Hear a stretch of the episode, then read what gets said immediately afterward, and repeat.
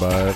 Bonjour Alexis. J'ai vu un très beau vidéo sur mon ordi. J'ai vu une vidéo de la fabrique culturelle Ben avec oui. euh, ta maman sur sa carrière d'artiste visuel. 50 ans de pratique artistique C'est euh, quand même fantastique. pour ma mère. Magnifique, avec des illustrations Avec magnifiques. des C'est une grande artiste, ta mère. Oui, une grande artiste, une belle entrevue. euh, c'est un beau vidéo. D'habitude, c'est 2-3 minutes. Euh, la fabrique culturelle, là, ils ont consacré 6 minutes et demie à cause que 50 ans. Oh, puis elle mérite- plus que Oui, ça. en oui. plus. Ils préfèrent un documentaire sur elle. Hey, on a des beaux facile. invités aujourd'hui. Ben oui, en deuxième partie, on a l'ancienne euh, co-porte-parole du réseau jeunesse des Premières Nations, qui est maintenant ambas- ambassadrice pour Tel Jeune.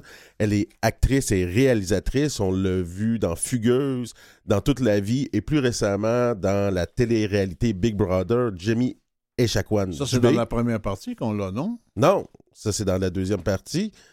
Et euh, on reçoit la, une femme euh, donc euh, qui a tout, tout, tout un CV en première partie. Euh, je, vais, je vais y aller. Donc, coprésidente du comité global pour la décennie internationale des langues autochtones, docteur en médecine générale à l'université Mouloud euh, Mameri Tizi Ouzou en Algérie, master en, en, commu- en action humanitaire, baccalauréat en, en- en éducation, euh, donc euh, ancienne présidente de l'instance permanente des Nations Unies sur les questions autochtones. Écoute, c'est intimidant de, de vous parler. Vous, bonjour, vous êtes là?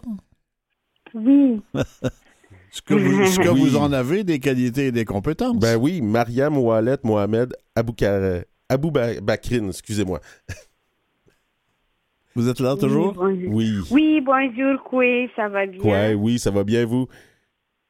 Oui, ça va, merci. C'est tout aussi intimidant de de- d'être en ligne. Donc, euh, vous êtes, euh, vous, vous voulez nous parler des langues autochtones aujourd'hui parce qu'on est dans la décennie des langues autochtones qui a été décrétée par l'ONU. Qu'est-ce que c'est, qu'est-ce que ça fait ça justement cette décennie-là? Euh, C'est euh, un, exercice de sensibilisation aux langues autochtones. Est-ce qu'il y a des actions concrètes aussi qui peuvent être liées à euh, ce décret de l'ONU que nous sommes dans la décennie internationale des langues autochtones? Alors, merci beaucoup de, m'avoir donné l'opportunité de parler de la décennie internationale des langues autochtones. En fait, ça fait des décennies, plusieurs décennies que des membres de nations autochtones de par le monde euh, viennent se plaindre à l'ONU euh, pour euh, parler de la situation critique de leur langue. Euh, Il y en a qui nous reportaient en fait que le dernier orateur de la langue euh, venait de, de partir rejoindre les ancêtres.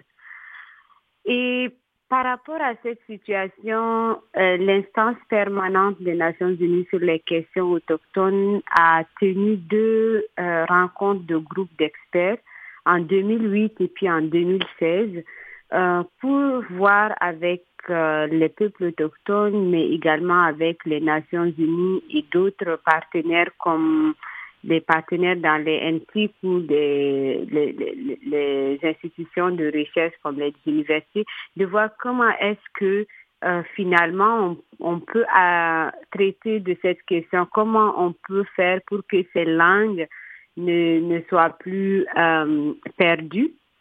Donc c'est dans cette euh, idée-là que euh, l'instance, suite à son, à son, à sa dernière rencontre de groupe d'experts de 2016, euh, dont j'avais eu le privilège de faire partie, avait euh, émis ou avait transmis en fait un des messages importants de cette rencontre que l'ONU devait euh, retenir une année euh, euh, euh, une année internationale des langues autochtones. Donc, elle demandait à l'ONU d'avoir cette année avant 2020 et l'ONU, par, euh, par belle surprise, avait décrété 2019 comme année internationale des langues autochtones.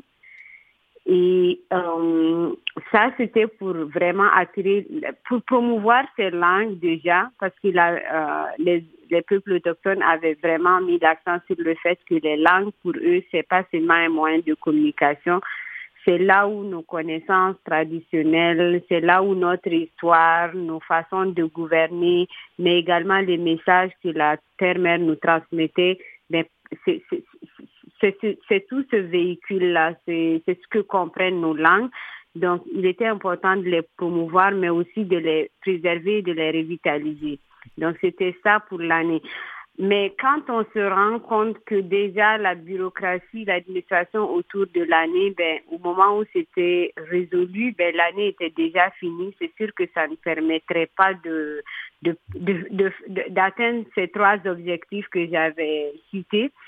Et du coup, à la fin de l'année, on avait aussi demandé un ensemble de partenaires autochtones et puis de leurs alliés avaient demandé que qu'une décennie soit proclamée parce c'est ce qui est c'est ce qui est c'est ce qui est fait maintenant euh, Mariam.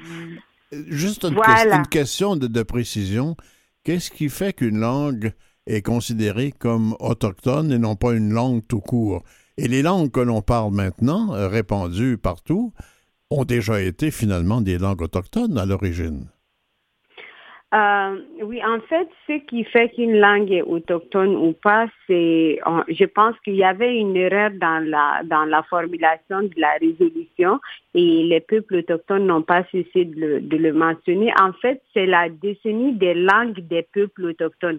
Donc, ce qui fait de ces langues qu'elles sont autochtones ou pas, c'est qu'elles sont parlées ou euh, que des, des, membres de nations autochtones s'identifient par rapport à ces langues. Je vous donne un exemple. Euh, nous, moi, j'appartiens au peuple euh, et nous, euh, connus en français comme le peuple Touareg, et nous, on s'identifie par rapport à notre langue. Nous sommes nommés ceux qui parlent la langue Tamashar. Donc, quel Tamashar veut dire tout court dans notre langue, ceux de, qui, langue, euh, qui parlent cette langue. Donc, les langues autochtones, c'est vraiment les langues des peuples autochtones. C'est juste ça la différence. Quand on travaille comme vous en coopération avec des gens à l'ONU, on voit l'ONU comme presque euh, une institution inaccessible. Est-ce qu'il y a des difficultés particulières à évoluer dans ce milieu de l'ONU? Um, il faut se rappeler que normalement l'ONU est, est, là pour les peuples, donc pour tous les peuples. Donc à, à, lors de la création de l'ONU, euh, de la Société des Nations qui a donné suite à l'ONU, ben c'était vraiment la maison de tous les peuples. Mais c'est sûr que maintenant c'est devenu euh, une, une, une, une, institution de entre nations, mais État-nation. Et actuellement, il y a un, un, grand travail de plaidoyer auquel justement je suis, euh, dans lequel je suis impliquée aussi sur la participation des peuples autochtones aux Nations Unies. En fait, les peuples autochtones veulent être entendus et participer aux Nations Unies en tant que peuple, euh, mais pour l'instant, la façon dont nous participons aux Nations Unies, c'est juste en tant qu'organisation non gouvernementale. Donc, dans l'Organisation des Nations Unies, les États membres, donc le Canada par exemple, euh, la France, etc., c'est ceux-là qui sont membres et qui ont euh, les statuts de membres qui peuvent euh, influencer, par exemple, vraiment, qui peuvent donner les grandes lignes d'orientation euh, et les décisions au sein de l'instant de, de, des Nations Unies. Nous, en tant, nous sommes là-bas en tant qu'organisation non gouvernementale. Euh, et société civile. Et de ce fait, nous sommes souvent observateurs, mais on n'influence pas vraiment les décisions. Mais il y a quand même un progrès qui est fait dans ce sens. Et certains États, par exemple, comme le Canada, comme la Nouvelle-Zélande et bien d'autres, essayent d'intégrer des membres de nations autochtones dans leurs délégations, mais aussi sont en train de nous aider à plaider pour que euh, les peuples autochtones puissent influencer les agendas et les décisions de, de, de, l'ONU. Par euh, exemple, si on veut, on veut avoir un exemple concret de ça, il y a la Déclaration universelle des droits des peuples autochtones où plusieurs membres de nations autochtones à travers le monde sont allés plaider à l'ONU et ça a été ramené à l'Assemblée générale de, de, l'Assemblée générale des Nations unies pour qu'on vote cette déclaration-là. Alors, euh, je vais vous donner trois exemples concrets et puis après, je vous viens à la déclaration. Donc, les trois exemples concrets, c'est euh, plutôt l'existence maintenant, donc la création de ce forum-là, de l'instance permanente des Nations Unies sur les questions autochtones, c'est un espace, euh, donc c'est un organe subsidiaire du Conseil économique et social des Nations Unies où euh, les peuples autochtones participent juste en tant qu'autochtones. On n'a pas à, être autre et puis nous sommes privilégiés. C'est deux semaines de discussion avec les États membres, avec euh, les organisations des Nations Unies chaque année. Et on a aussi le mécanisme d'experts sur les droits des peuples autochtones. C'est aussi un mécanisme totalement euh, multipartite, mais avec le leadership des autochtones au sein du Conseil des droits de l'homme. Et on a le rapporteur spécial qui est un mécanisme, euh, qui est une procédure spéciale aussi qui émane du Conseil des droits de l'homme pour les droits des peuples autochtones. D'ailleurs, le rapporteur spécial avait rendu visite au Canada pendant le mois dernier pour rapporter sur les questions de droits de l'homme des peuples autochtones ici au Canada et il fait d'autres visites à travers le monde. Donc ça, c'est trois exemples concrets de comment est-ce que nous avons nos voix au sein de, de l'Organisation des Nations Unies. Maintenant, euh, oui, la déclaration, en fait, on sait qu'il y a eu la déclaration universelle des droits de l'homme. Et ces droits-là, ce sont les droits fondamentaux pour tout être humain, pour l'environnement et nous tous.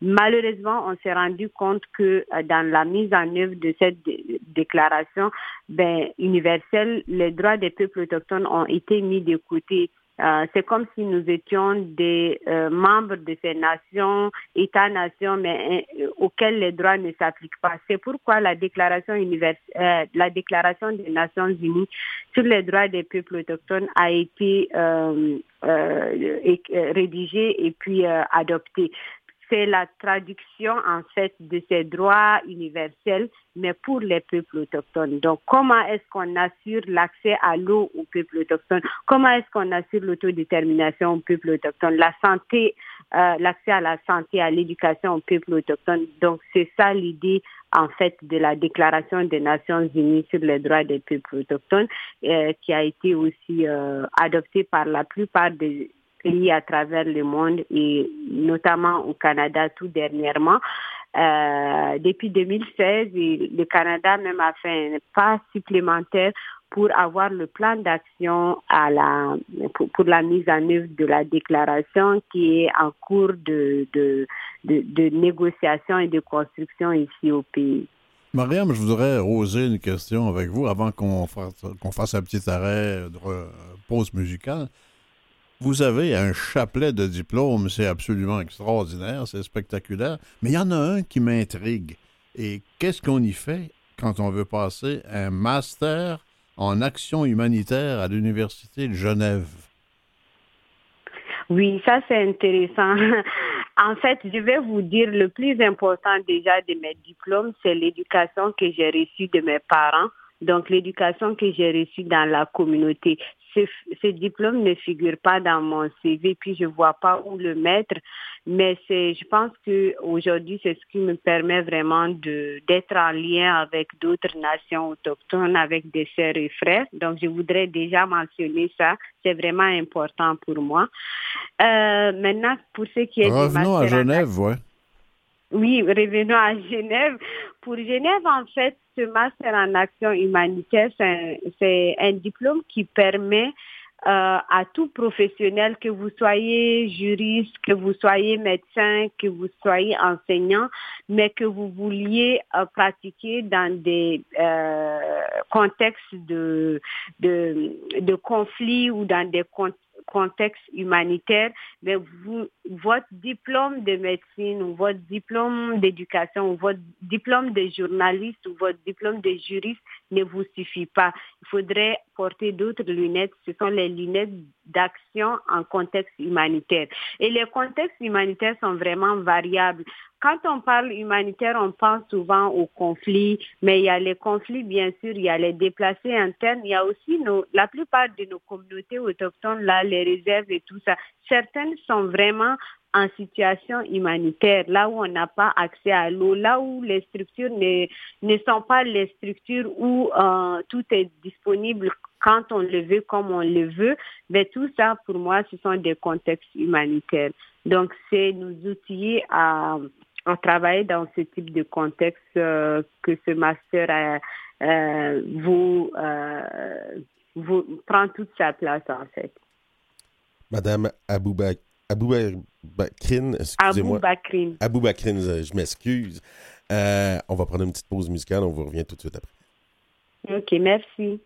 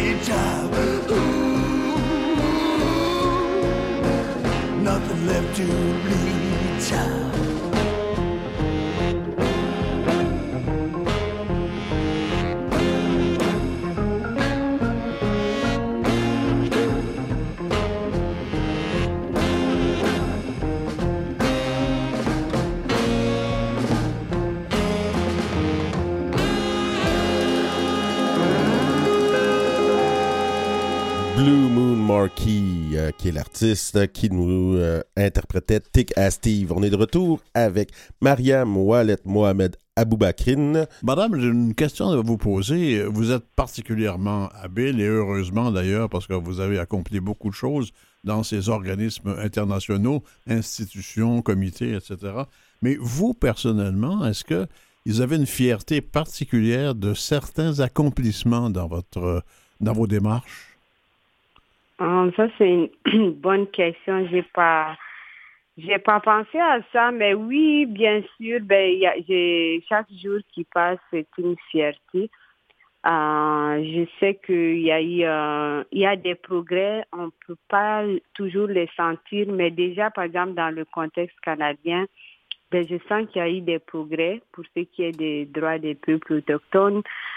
Euh, j'ai vu euh, le changement euh, radical de la position du Canada par rapport à la Déclaration des Nations Unies sur les droits des peuples autochtones.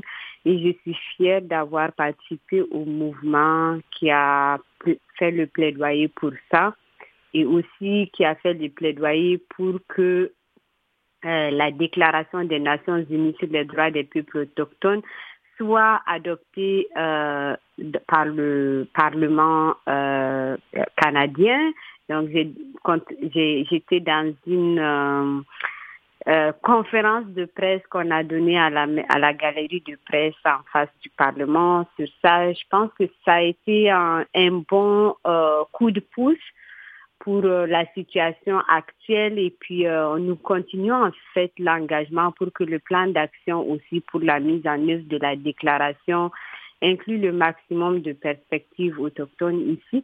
Mais au niveau, au niveau global aussi, euh, il y a des progrès. Nous sommes, comme j'avais dit, en train de poursuivre euh, le plaidoyer pour qu'il y ait vraiment une place pour les représentants euh, des, institutions autochtones en tant que telles, pas en tant qu'organisation non gouvernementale à l'ONU. Donc, pour notre participation là-bas, on poursuit ça et puis c'est en bonne voie. Ben, tous ces petits progrès, ben, pour moi, ce sont euh, des, des, choses à célébrer, des accomplissements à, à célébrer au jour le jour. Euh, tout dernièrement aussi, j'ai contribué à un un énorme projet de recherche globale qui permettra aux peuples autochtones de diriger eux-mêmes la recherche euh, pour ce qui est de leur priorité à la réconciliation avec la terre-mère, donc à la santé ou bien-être de tous.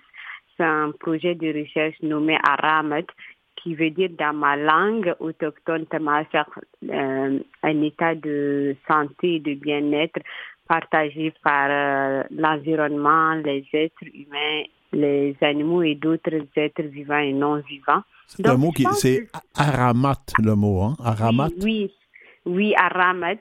Donc déjà, ce projet de recherche, on l'a nommé ainsi, on a, on a, on l'a autochtonisé.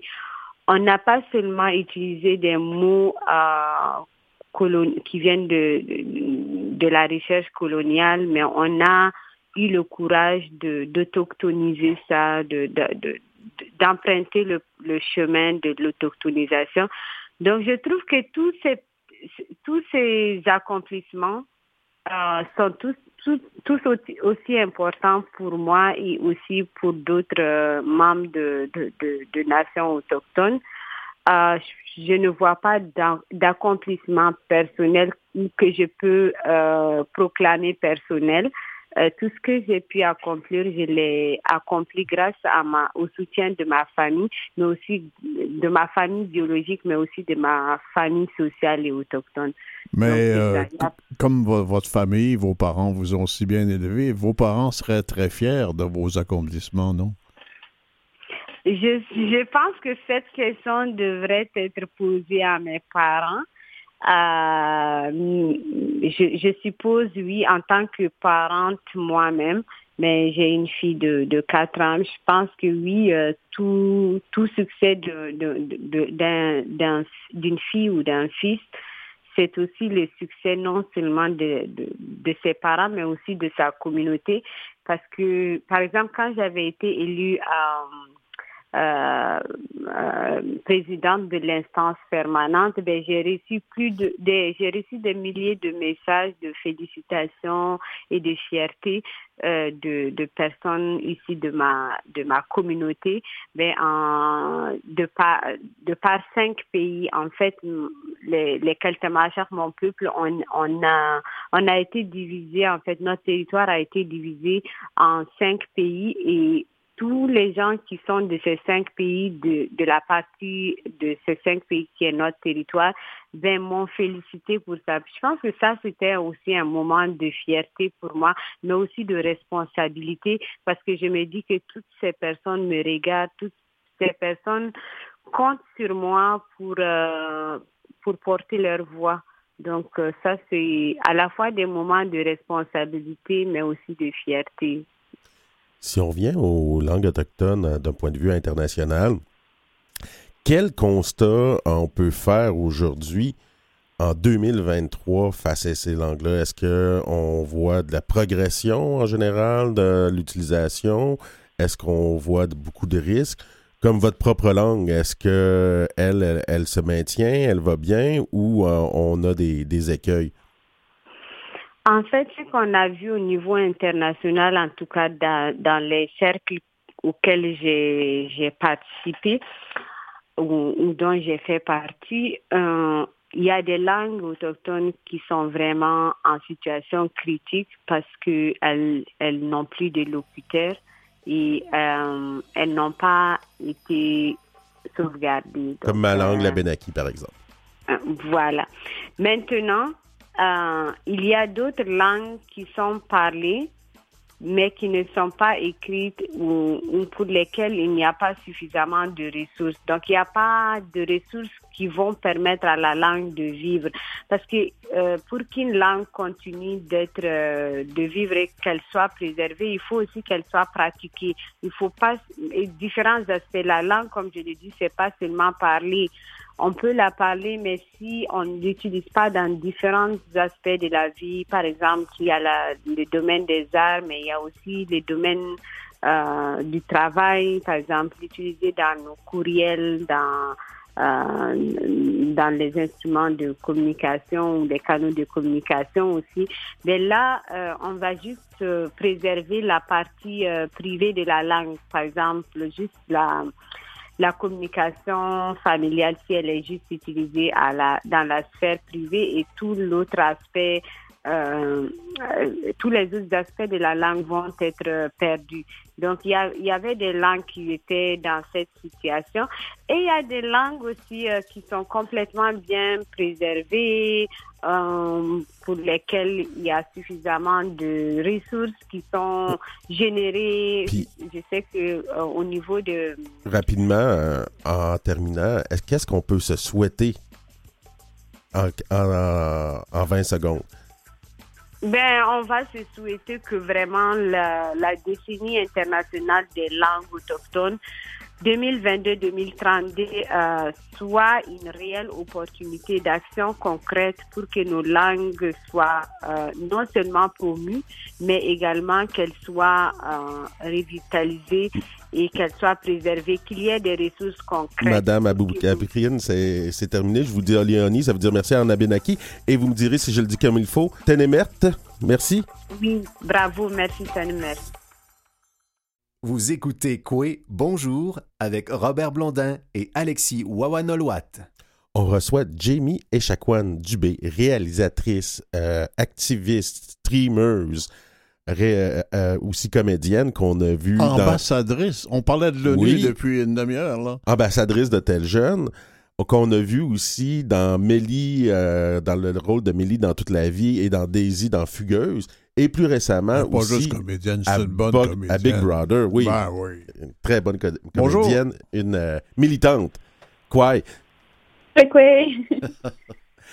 Euh, donc, comme, comme j'ai écouté la série euh, toute la vie, j'allais j'allais vous appeler Mélie.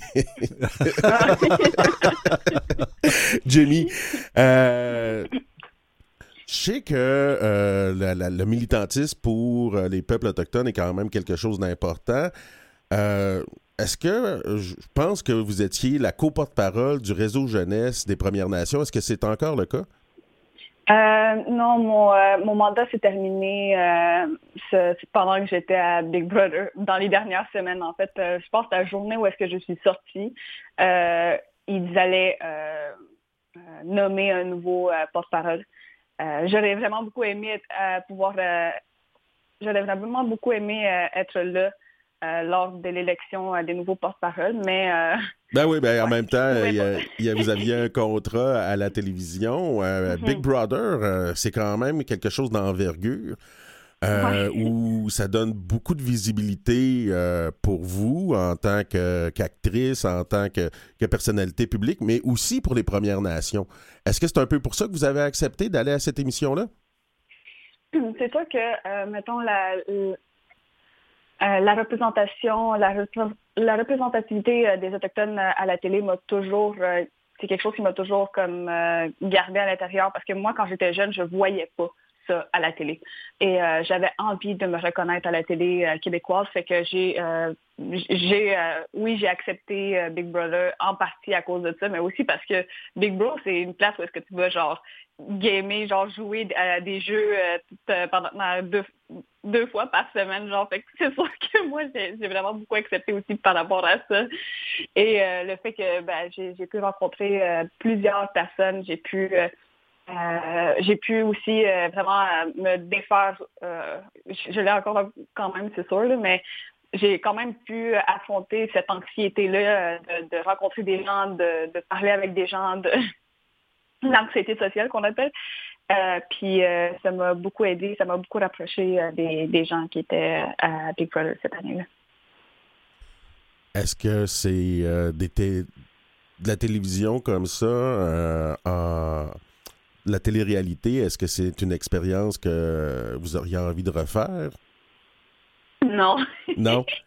c'était très... Euh, je pense que c'était genre un one-time try. Ouais. Euh, j'ai euh, beaucoup aimé mon expérience, mais je sais pas dans quelle place que je... En tout cas, la télé-réalité, c'est quelque chose qui est quand même très demandant, je trouve. Les rôles de composition, comme on a pu le voir avec Mélie ou Daisy, euh, c'est plus votre affaire. Est-ce que euh, on, a souvent associé ce genre de rôle-là des Autochtones à quand même des certains stéréotypes? Ben, je pense qu'avec Mélie, vous en sortez bien quand même. Moi, j'ai beaucoup apprécié euh, la série toute la vie. Puis vous arrivez quand même, malgré le fait qu'on vous place dans dans une idée qu'on se fait souvent des Autochtones d'être euh, une femme, une jeune fille autochtone enceinte euh, qui, qui, cherche un petit peu, qui se cherche dans tout ça. Vous avez réussi à, aller au-delà de ces stéréotypes-là. Est-ce que c'est important pour vous quand même, même si on, on, avec le casting, on vous place peut-être dans une certaine case, que d'aller au-delà de cette case-là? Euh, ben, ça a toujours important pour moi. La première fois, mon premier rôle que j'ai eu, Daisy dans Figueuse, j'étais arrivée là, puis euh, c'était mon premier, premier rôle. Et la plupart des gens qui disent Ah, moi j'ai eu mon premier rôle, j'étais tellement contente, je criais, j'étais comme moi j'ai fait, je, leur ai dit là, comme faut que j'y pense. Comme pour vrai, j'ai vraiment pris le temps de penser quelles seraient les retombées de ce type de, de rôle-là. Et souvent, à ce moment-là, ce que j'ai pensé, c'est si moi je le fais pas, qui qui va le faire? Et qui qui va le faire de la manière moi je voudrais l'amener, mettons? Euh, j'ai accepté le rôle parce que je me disais, si moi je le fais, je vais le faire d'une façon où est-ce que les gens ne verraient pas ne verraient pas Daisy ou Mélie en tant que juste euh, une jeune fille enceinte euh, autochtone ou en tant que prostituée autochtone. Je vais l'amener comme d'une façon où est-ce que il y a plus que ça. Il y a cette drive-là qui des, femmes fortes autochtones qu'on connaît euh, autour de nous. J'avais envie d'amener ça. C'est ça qui, euh, qui, s'est passé. Puis euh, c'est un peu ça. Dans, dans ce même optique-là aussi, je suis en train de que, petit à petit, j'essaie de voir qu'est-ce que je pourrais faire pour, pour, pour la télé, c'est-à-dire des émissions de, de télévision fiction. Euh, qui pourrait éventuellement être à la télé, mais qui défait en fait ces stéréotypes-là. Mais Jamie, vous êtes réalisatrice et je vous soupçonne fort de pouvoir être scénariste aussi. Quand est-ce que vous allez écrire la prochaine série que vous allez réaliser? Euh, probablement l'année prochaine. Euh, je, suis déjà, ça? Je, suis déjà en train d'écrire une, série. on s'en doutait un peu. Savoir, on peut-tu savoir de quoi ça parle? Euh, je vais aller vraiment dans un quelque chose de très vague, euh, mais ça va parler euh, des Autochtones d'aujourd'hui. ça va vraiment parler des, des, Autochtones. en ville, en communauté? ça va parler des, des, Comment je pourrais dire ça? Ça va parler des Autochtones d'aujourd'hui. On aurait essayé. Il me semble qu'il y aurait un rôle pour toi, Alexis, là-dedans. Je sais pas, je me dis ça, moi. Euh, j'aimerais ça, mais j'aime bien, euh, j'aime bien quand je fais quelque chose. Euh, mettons, si, si j'écris, mettons, un, un, scénario et que je veux le réaliser, j'aime bien être 100% en arrière de la caméra et non pas en avant de la caméra, parce que je veux que tout soit bien fait, mettons. ça a été comme ça dans tous les, les, les, films que j'ai faits avec la Wapikoni. Quand je, il y a un de mes films où est-ce que je suis devant, et après ça, toutes les autres, ça a toujours été comme moi derrière parce que je veux absolument voir ce que je, ce que, ce que je, je, filme. Je veux absolument voir ce que je, je, je veux faire. Puis euh, c'est important pour moi. Est-ce que vous seriez là aujourd'hui sans la Wapikoni Mobile? Parce que on le voit chez beaucoup de jeunes créateurs autochtones, que ce soit en musique, dans les médias. Euh, la Wapikoni est un moment très important dans la vie. Je pense à Samian, je pense dernièrement à Catherine Boivin qui va s'en aller à Cannes grâce à un de ses films de euh, Wapikoni. Est-ce que pour vous, ça a été un, moment très important de pouvoir avoir cette première expérience-là? Ça a été en fait euh, la porte qui a ouvert. Euh, puis je pense que c'est comme ça pour tout le monde aussi. Là. Wapikoni, c'est un organisme qui, qui, j'ai entendu ça quelqu'un dire à un moment donné, puis je trouvais ça vraiment très, très beau. C'est comme si tu voulais dessiner, ben, le Wapikoni va t'aider, il va te donner le crayon, le crayon pour dessiner. Euh, puis pour moi, en fait, c'est ce qui m'a permis de, de, de, voler de mes propres ailes. Ça, ça, vraiment comme pas juste en tant que, que réalisatrice, pas juste en tant que, qu'actrice, mais en tant que personne aussi, euh, de pouvoir parler. J'étais une fille très, très gênée quand j'étais quand j'étais jeune et je parlais vraiment, vraiment pas beaucoup. Euh, puis j'ai puis Wapikoni a fait évoluer quelque chose en moi, une confiance, puis euh, c'est ce qui m'a permis de, de, de, de, parler devant des gens, de parler, euh, de donner mes idées, de, tu sais, comme, pour vrai, Wapikoni m'a donné des ailes. dans cette série que vous préparez pour dans un an ou deux ans, mais très bientôt, est-ce qu'il y a des aspects du monde autochtone que vous voulez éviter de montrer pour sortir un peu des clichés? Euh, oui, ben, c'est sûr que j'ai euh, j'ai pas envie de démontrer comme euh,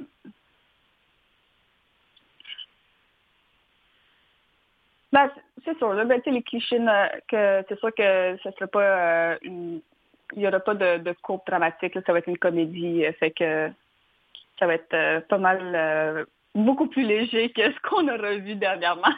ben, c'est déjà une façon presque nouvelle de traiter des, des Premières Nations aussi, hein? Oui, moi, j'avais envie de faire un, un projet qui ressemblerait genre à, je sais pas moi, euh, des comédies, là, des euh, les comédies qu'on qu'on voit aujourd'hui, les comédies qu'on voit. Puis j'ai l'une des, des, meilleures façons de, de, faire apprendre aux gens, euh, c'est par la c'est par le rire. Euh, la meilleure façon d'attacher de, les gens à des personnages, c'est par euh, le rire et le, petit côté dramatique, mais surtout le rire. Et euh, j'ai vraiment hâte de pouvoir euh, en fait vous montrer le projet. C'est comme mon, petit bébé à moi. J'espère qu'on va pouvoir vous avoir l'émission pour venir en parler à ce moment-là. Oui, c'est sûr. Dernièrement, vous avez été euh, nommée ambassadrice euh, super cool de, de tel jeune. Euh, on le sait, bon, ben, vous voulez présenter une comédie, présenter un autre angle des Premières Nations, mais il y a quand même des choses qui sont difficiles. Il y a des difficultés émotionnelles chez beaucoup de jeunes des Premières Nations on n'a pas besoin de, faire la litanie de, tout ce qui s'est passé pour de tous les traumatismes qu'on a pu vivre, euh, historiques, euh, familiaux, euh, intergénérationnels ou même plus récents pour, pour, en faire la preuve. C'était, c'est comment qu'ils sont venus vous voir, tel jeune, pour vous demander d'être ambassadrice? Ben, fait par, par, mon agent, c'est ça, mais ils m'ont approché euh, en premier, puis euh, j'ai, tu sais quoi, j'ai même pas hésité. Là, j'ai, pour moi, tel jeune, si je pense je pense je pense pas qu'ils étaient rendus à ce stade-ci quand moi j'étais jeune et probablement à ce moment-là, comme je, commençais déjà à aller mieux. Mais euh, quand j'étais beaucoup plus jeune, j'aurais eu tellement besoin de leur, euh, de leur aide. J'aurais tellement aimé pouvoir avoir ce projet-là qui, euh, qui, était jeune. Dans le temps, c'était comme tu appelais un numéro de téléphone si jamais tu avais envie de parler et tout. Aujourd'hui, ils ont comme des ils ont différents services qui pourraient, ils ont carrément un, forum de discussion pour les jeunes euh, pour parler de différents sujets, en plus d'amener des ambassadeurs, ambassadrices comme, euh, comme moi, comme euh, Zoé, comme Stéphanie Harvey, comme Anas, à parler devant, à parler de, à parler de, de, sujets qui sont plus difficiles et de, de comme répondre à des questions, euh, voir euh, qu'est-ce que les jeunes euh, pourraient. je, je, suis vraiment fière de pouvoir être ambassadrice tel jeune. C'était. Est-ce que? C'est dans un sens seulement être ambassadrice, dans le sens que vous représentez tel jeune? Est-ce que dans votre rôle d'ambassadrice, vous dites aussi que vous avez une responsabilité de peut-être orienter tel jeune relativement aux, aux réalités des jeunes des, peuples autochtones? C'est sûr, là. Mais tu sais, c'est comme, c'est pas juste. C'est sûr que euh, être ambassadeur, ambassadrice jeune, la plupart des gens vont comme c'est vraiment aller vers euh, euh, un sens où est-ce que les, les, les où est-ce que où est-ce qu'ils vont comme situer les jeunes, comme par rapport, comme répondre à des questions ou comme être euh, être là euh, pour les jeunes, les diriger vers tel jeune.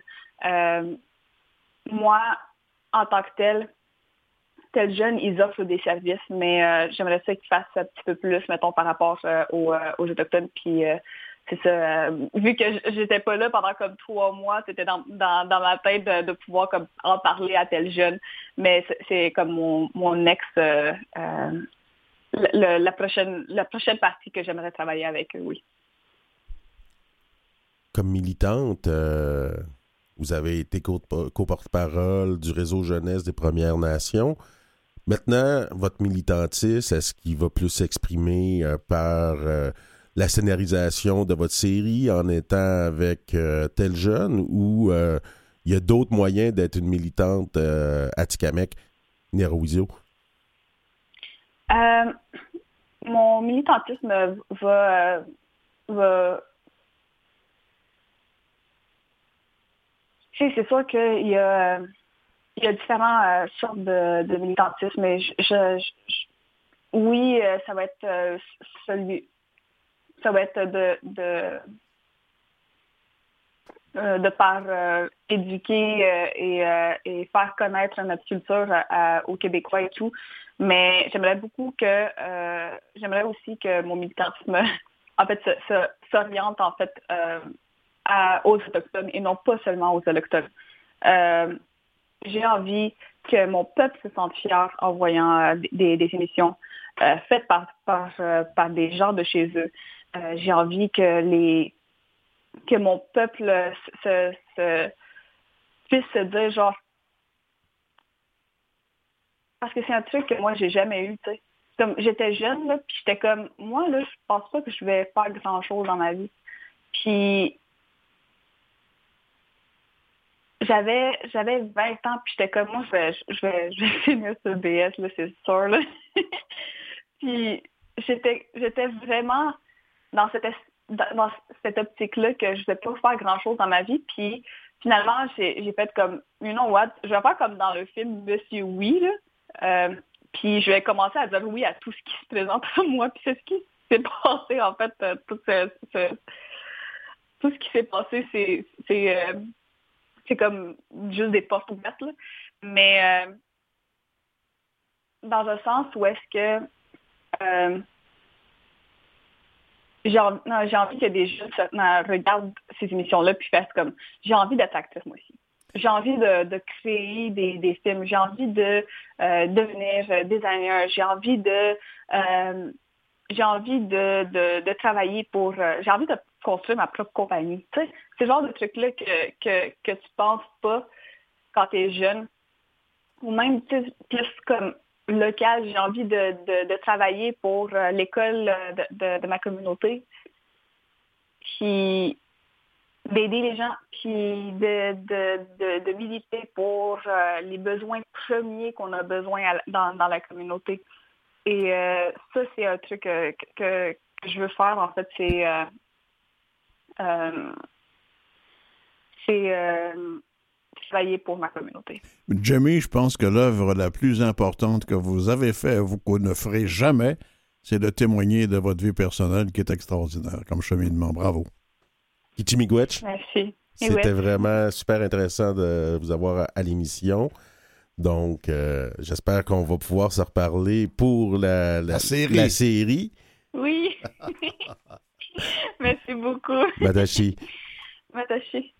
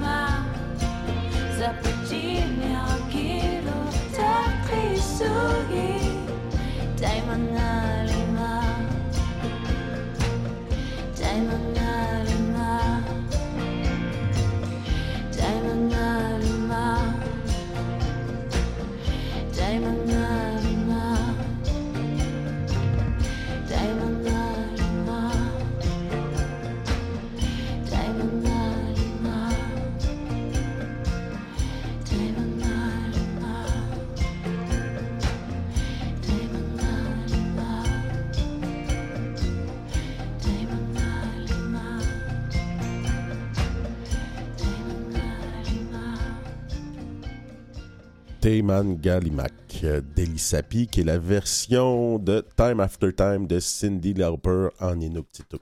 On ne se refuse rien à cette émission. Le co-animateur est avocat. Alors, maître Wawanolowat, je vous pose quelques questions sur l'actualité. Ah, bien sûr.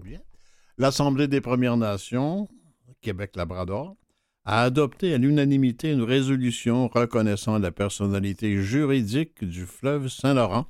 L'annonce officielle a été faite euh, au moment de Journée de la Terre-Mère dans l'enceinte des Nations Unies à New York.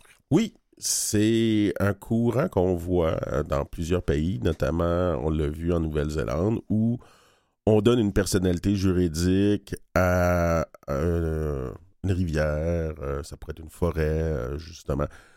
C'est à quelque part traduire en droit eurocentrique, en droit colonial, euh, une réalité des Premières Nations. Euh, de se dire que, bon, ben, euh, les animaux sont, pour beaucoup de Premières Nations, nos frères. La terre, elle est vivante. tout est interrelié. Donc, euh, c'est une façon de, faire ça. On l'a vu euh, aussi avec la rivière Magpie. Là, où on... Ah, c'est ça, j'allais dire. La Magpie, c'est exactement ce qu'ils veulent faire avec. là. C'est déjà fait au point déjà fait, euh, de, la MRC et des Inuits de Quanichit. Et ça entre dans nos lois actuelles? C'est une façon d'entrer le, traditionnel dans la dans C'est une façon de, vouloir le faire euh, pour que ça rentre maintenant dans nos lois euh, en tant que tel. Bon, ben, il euh, va falloir convaincre l'Assemblée nationale et le Parlement fédéral pour le faire. Mais quelle belle idée mm-hmm. de donner une entité juridique comme ça à une partie de la nature. On va passer à Churchill Falls. Hein. Il y a des pour, il y a des contre. On en, parle beaucoup. On en parle beaucoup. Le chef de Maniotenam, la plus grosse communauté Inuit de la côte nord, accuse le gouvernement de Terre-Neuve et Labrador d'exclure les Inuits du Québec des discussions sur l'avenir du barrage de Churchill Falls. Ça recommence, là.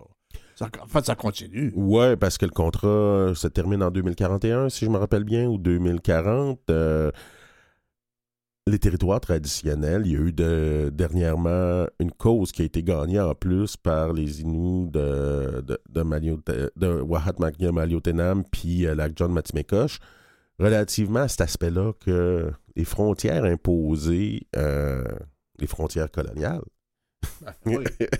Toujours. Toujours. Euh, donc, euh, notamment celle entre euh, qu'est-ce qui est devenu la province de Terre-Neuve et Labrador, qui était avant une colonie britannique jusqu'en 1949. Il leur a fallu trois référendums à eux pour rentrer dans le Canada. donc, leur a été imposé, donc, c'est leur territoire et ils devraient pouvoir avoir une table pour les négociations, accès à la table pour les négociations. Un événement présenté par l'École des dirigeants des Premières Nations, l'EDPN. Mm-hmm, Qu'on avait reçu justement des, de, leur professeur, de leur dirigeant, Mme Janotte. Voilà. Partie du mouvement global de réconciliation avec les peuples autochtones en cours au Canada, la réconciliation économique constitue un catalyseur de ce vaste projet en rapprochant les peuples autour d'objectifs communs et mutuellement bénéfiques. Je trouve ça intéressant comme avenue. Ouais, ben comme on vit dans ce monde-là euh, libéral et capitaliste, euh, il serait intéressant qu'on aille chacun une part du gâteau, puis que ça puisse se faire euh, en introduisant des valeurs des Premières Nations. Mais c'est une façon de voir l'avenir avec la réconciliation, parce que de s'émouvoir toujours aux, pleurs du passé, ça, fait un temps. À un moment donné, il faut passer au point de vue économique aussi. Oui, oui, ben c'est ça. C'est qu'on a été exclu, justement, économiquement parlant, euh, de qu'est-ce qu'on a appelé le développement. Et euh, maintenant, ben, il est le temps de, pouvoir avoir notre place euh, pour qu'on puisse profiter. Puis que c'est une question de partage. Hein? Je l'ai déjà, je l'ai déjà dit à, l'émission. Le racisme, à la base, c'est une question de s'accaparer toutes les ressources, de ne pas vouloir les partager. Maintenant, si on veut vraiment se sortir de cette dynamique-là coloniale, faut avoir une optique de partage. Je suis certain, certain, convaincu que tu la connais, Bibiane Courtois. Euh, oui. J'étais certain. Directement, mais je pense que je l'ai déjà rencontré, oui. Oui, oui. Son parcours exceptionnel a été souligné de belle façon lors d'une cérémonie organisée par le secrétariat de la condition féminine qui s'est tenue à l'Assemblée nationale à Québec le 20 mars dernier. On lui a remis le prix Égalité Thérèse Casgrain dans la catégorie Hommage. Je suis certain que tu es d'accord avec ça. Oui, elle a fait euh, beaucoup de militantisme pour euh, euh, que les femmes autochtones aient les mêmes droits, que ses enfants aient les mêmes droits. Donc, félicitations. Les exilés du lac Barrière, selon les versions, ils ont fui ou ont été chassés. Depuis près de 30 ans, une cinquantaine d'Anishinaabe, c'est-tu qu'on prononce ça comme ça? Vivent une bonne partie de l'année dans la forêt. Qu'est-ce qu'on appelait avant les Algonquins? Voilà abandonnés par le gouvernement et par leur groupe de conseil de bande. Ils survivent et livrés à eux-mêmes. C'est triste, euh, oui, c'est triste. Euh, il y, a de grandes, grandes, grandes divisions au sein de cette communauté-là. Et euh, donc, c'est pas facile toujours pour les gens de Barrier Lake. Même ceux qui vivent dans la communauté, là, c'est dur encore. Oui, hein. c'est dur encore. L'émission se termine ainsi aujourd'hui. Alexis Wawanaloat Robert Blondin. Euh, Mathieu Tessier est à la régie avec Jennifer Ayaondo. Recherche Claire Guérin, Sylvestre Déterre. On sera là la semaine prochaine. On est bien content d'être là la, semaine, prochaine.